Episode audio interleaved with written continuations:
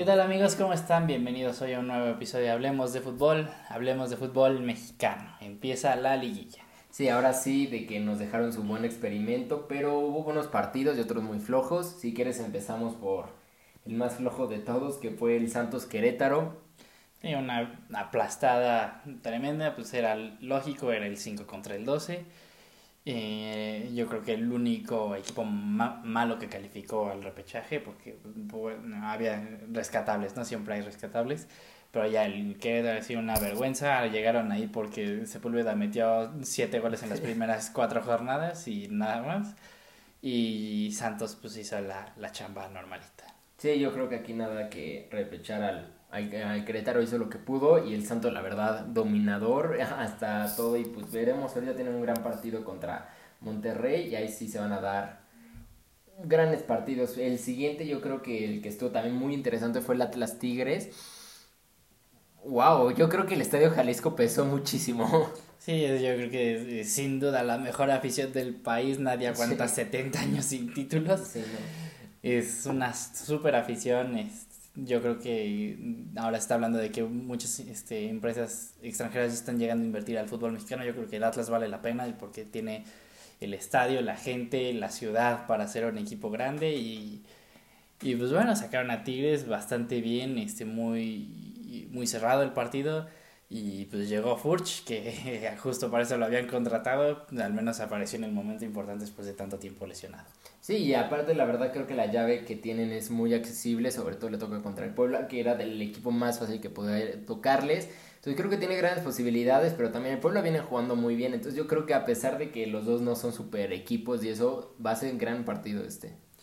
Y yo creo que para el Atlas Puebla es raro escuchar eso en una liguilla, pero yo creo que se puede dar buen partido porque son pues, los los underdogs, ¿no? Son los que nadie daba un peso por ellos al principio del torneo y han hecho muy bueno.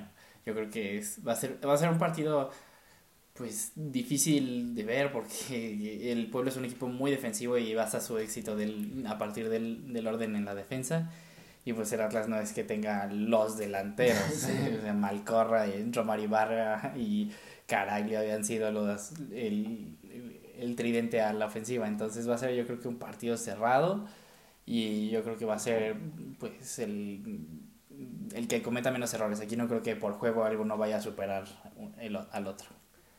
Sí, después un partidazo, la única serie que se llevó a penales el León Toluca. Wow, el partido. Yo pensé que León iba a ser mucho más dominante y al principio, después de los dos goles que metió el Toluca, se replegó demasiado, más de lo que yo pensaba el Toluca y el León estuvo a ataque y ataque y sirvió de uno de vez en cuando que el Toluca todavía podía meter otro gol por los contragolpes que estaba haciendo, pero llegó el gol que metió el chamaquito de 17 años, todavía ni sé bien su nombre, Dambris, o sea, estúpido el gol, de los mejores goles que he visto en el fútbol mexicano, golazo al ángulo, pero al final no le dio a León y la verdad muy triste ver al campeón que ni pasó la primera fase. Campbell fallando penal, Dávila fallando penal, este, probablemente los dos jugadores más importantes de la ofensiva de León, al menos en los partidos que yo he llegado a ver, pero este pues acaba por no alcanzarles. Este sí, yo creo que Hernán Cristante, a pesar de bastantes críticas que ha tenido, ya que Toluca, la verdad no ha tenido torneos muy buenos. Y yo creo que a pesar, este es un golpe de gran de autoridad pero no creo que les alcance contra el Cruz Azul, ya que van contra el mejor equipo del torneo y yo creo que Cruz Azul viene a comerse a todos.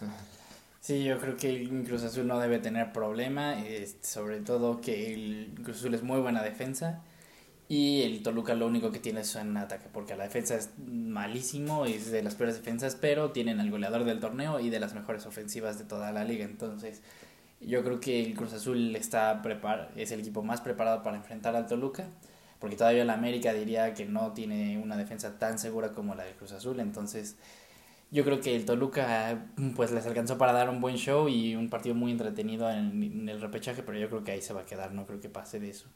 Entonces, este, yo creo que si el Cruz Azul se lo lleva, fácil. Y después el del equipo que no sabe meter goles a meter tres goles por partido, tu adorable Pachuca. Y empezó perdiendo y el pero a pesar de que empezó perdiendo, yo vi al Pachuca muy seguro de sí mismo. y en el segundo tiempo los vi revolucionados y dijeron, aquí ganamos porque ganamos y tú háblanos, ¿cómo los viste? Nueve goles en los últimos dos partidos es algo ah. increíble, es, mm, sobre todo teniendo en cuenta que en las primeras ocho jornadas habían metido tres goles. en ocho jornadas habían sido el peor equipo de la liga y bueno, mm, mm, goleros y de hecho desde la jornada 9 hasta que acabó el torneo, solo Cruz Azul y América juntaron más puntos y además no por mucho, creo que fueron 23 del Cruz Azul, 22 del América y 20 del Pachuca. Entonces, nada más tomando en cuenta cómo llegaron a la liguilla, el Pachuca es el tercer mejor equipo y además empezando a meter muchos goles de la Rosa, ya se encontró con el gol desde ese gol a Nahuel desde media cancha contra Tigres.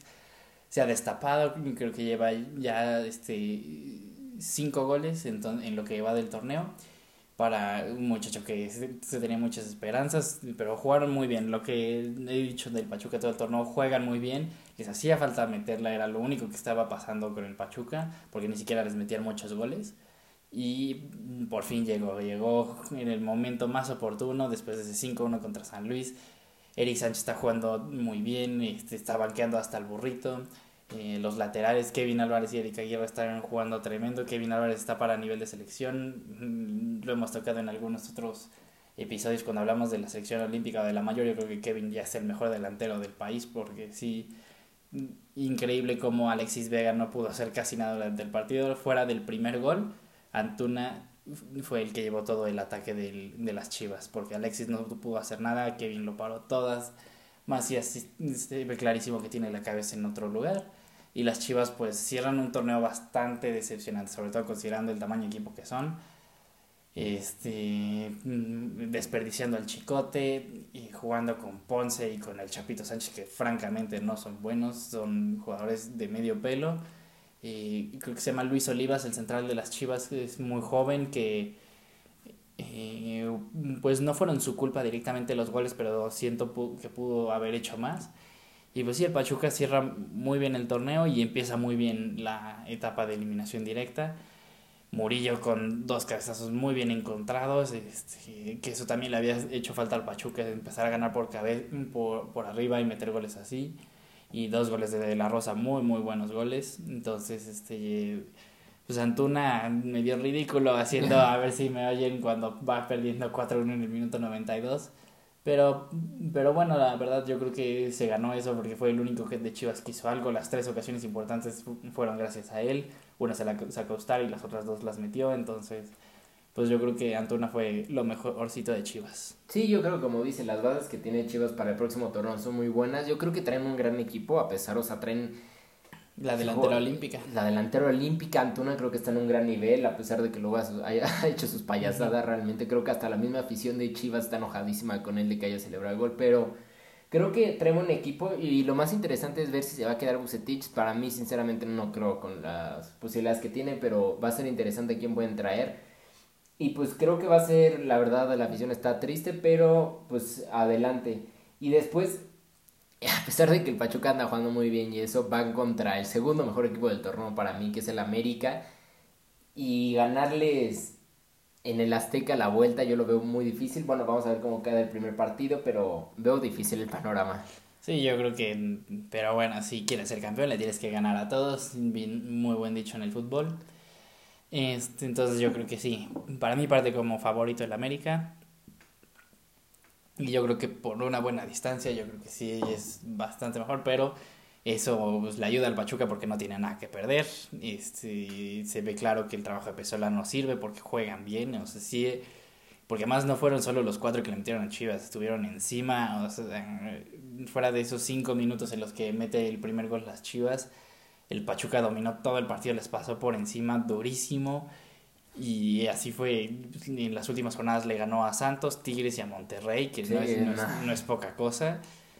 los tres más fuertes del norte, además en qué lugares acabaron, Santos en quinto, Monterrey en cuarto, entonces este, yo creo que tiene con qué el Pachuca, que no, por ejemplo, no veo que el Toluca tenga con, argumentos para ganar el Cruz Azul, yo creo que el Pachuca sí tiene con qué ganarle al América, pero el América viene con todo, además regresa a Córdoba, entonces ya va a estar otra vez el tridente ofensivo de Laines, Córdoba y Fidalgo. Yo creo que usará a Roger por, este, porque los dos centrales del Pachuca son muy físicos, Cabral y Murillo. Yo creo que usará a Roger porque es el único que les pueda aguantar el, el choque. Y, y pues sí, el América, pues, la contención son titulares de, equipos de Sudamérica, Aquino y Richard Sánchez son titulares de Paraguay, de Perú. Yo creo que el, el mayor problema del Pachuca está en la banda y es justo donde está el, yo creo que el eslabón más débil del, del América, que es Luis Fuentes. Y entonces ni siquiera por ahí veo que pueda explotar, porque Pardo yo creo que es el peor jugador del, del once inicial. Entonces, pues quedó que justo el, donde podían explotar la debilidad del América está nuestro peor jugador. Entonces, no sé, va a estar difícil. Este, yo creo que va a ser un partido parejo en el juego, pero el América tiene más calidad, así de fácil. Entonces, eso yo creo que lo va a definir. Sí, bueno, como lo habíamos hablado, creemos que los favoritos entonces para ir medio cerrando esta etapa de cuartos de final, queremos Toluca Cruz Azul, yo creo firmemente que pasa Cruz Azul, tú igual. Atlas Puebla, yo creo que aquí, a pesar de que el Atlas viene con un envión anímico muy grande, sobre todo, yo creo que el Puebla viene jugando un poquito mejor y Ormeño también va a sacar la casta, yo digo, para los poblanos. Ahí yo difiero, yo, para mí va para el Atlas, yo creo que además sacar al Tuca en su último torneo ya creo que es, es muy bueno. No sé, le tengo cierto cariño al Atlas, se me hace un equipo muy... una afición que se merece mucho después del Pachuca América, yo, yo veo muy favorito al América. Sí, bastante. Sí, Cruz Azul y América son los favoritos para llegar a la final desde ahorita. Yo creo que lo podemos ir diciendo. Y, pues aquí nada más es este Monte, Monterrey o Santos. E, ese yo siento que es de las series más parejas por muchísimo, a pesar de que Monterrey va a ser va a cerrar en casa y de que cerró medio bien el torneo, yo veo muy muy fuerte a Santos y Santos si se pone bravo en la liguilla, ojo cuidado con ellos ya que ellos siempre se han destacado en, en dar buenos papeles, la verdad siempre que veo a Santos en la liguilla le, le temo. Es, es muy buen equipo, juega muy bien, además ya están recuperando los jugadores que traían de lesiones, que sobre todo Diego Gorriarán, que es el enganche que además habían tenido que cambiar de formación porque estaban jugando Santi Muñoz y el Mudo allí arriba en un 4-4-2, ahorita ya están en un 4-2-3-1 con Gorrearán para, para generar el juego. Entonces yo creo que eso puede ser, porque además Santos juega, juega mejor que Monterrey, lo que tiene Monterrey es la mejor plantilla del el continente. Sí, pues vamos a ver cómo se van dando y espero en un video para checar cómo quedaron y esperemos que el equipo de Asti pueda dar un gran papel y a lo mejor la sorpresa. Sí, yo creo que si alguien puede dar la sorpresa es el Pachuca, fuera de ahí sí no veo que no veo que Puebla o Atlas lleguen a la final a pesar de que uno de ellos va a estar en la semifinal. No veo que Monterrey o Santos puedan ganar el Cruz Azul al América. Porque como nos ha probado sobre todo Tigres en la última década, lo importante es cómo cierras la, la liga y el Pachuca fue de los que mejor cerró. Entonces, sí, la, se ve muy claro el Cruz Azul y el América por encima de todos, pero veremos cómo se dan. Hoy es el primer, los primeros dos partidos y cerramos el domingo. Entonces probablemente el lunes podamos este, estar hablando ya de cómo, de cómo vemos las semifinales del fútbol mexicano. También pues espero que les haya gustado y déjenos sus predicciones. Sí, muchas gracias.